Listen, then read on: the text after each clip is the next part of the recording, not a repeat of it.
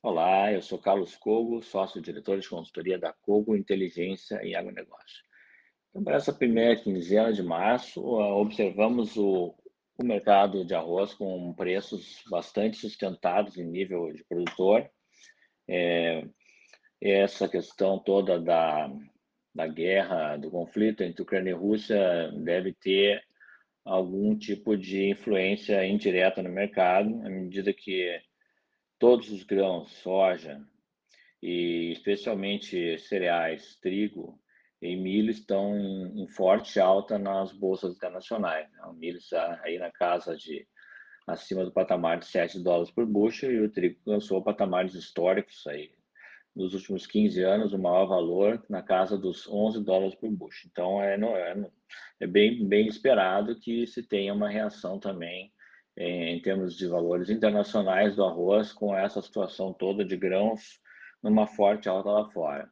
Aqui no mercado brasileiro, a média de preços o arroz em casca ao produtor do Rio Grande do Sul para um produto com 58% de grãos inteiros, saco de 50 quilos, está com um valor médio de R$ 76,50. Né? Isso significa um avanço bastante grande nessas últimas semanas.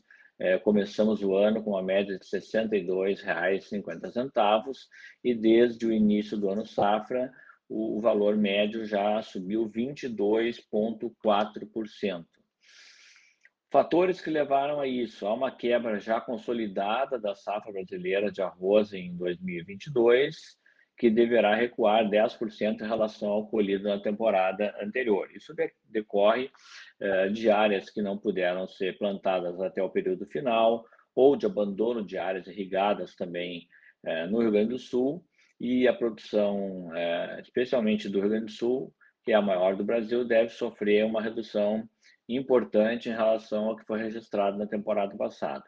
Além disso, o ritmo de exportações de arroz no primeiro bimestre do ano, janeiro e fevereiro, é, de 2022 está bastante aquecido, bem acima do que foi registrado no mesmo período do ano passado.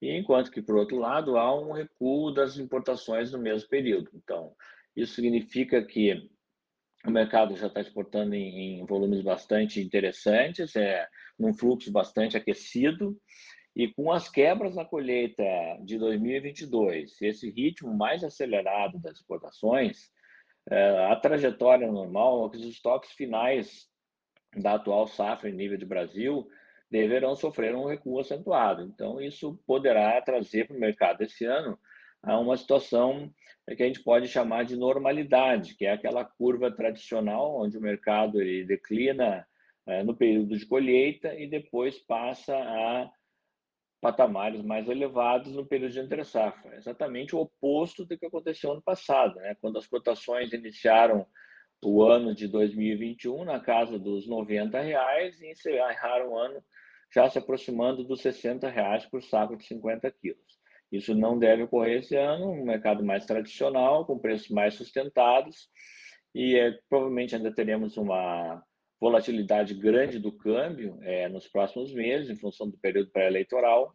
Isso pode influenciar também na formação dos preços é, nos portos, né, os preços para exportação do produto.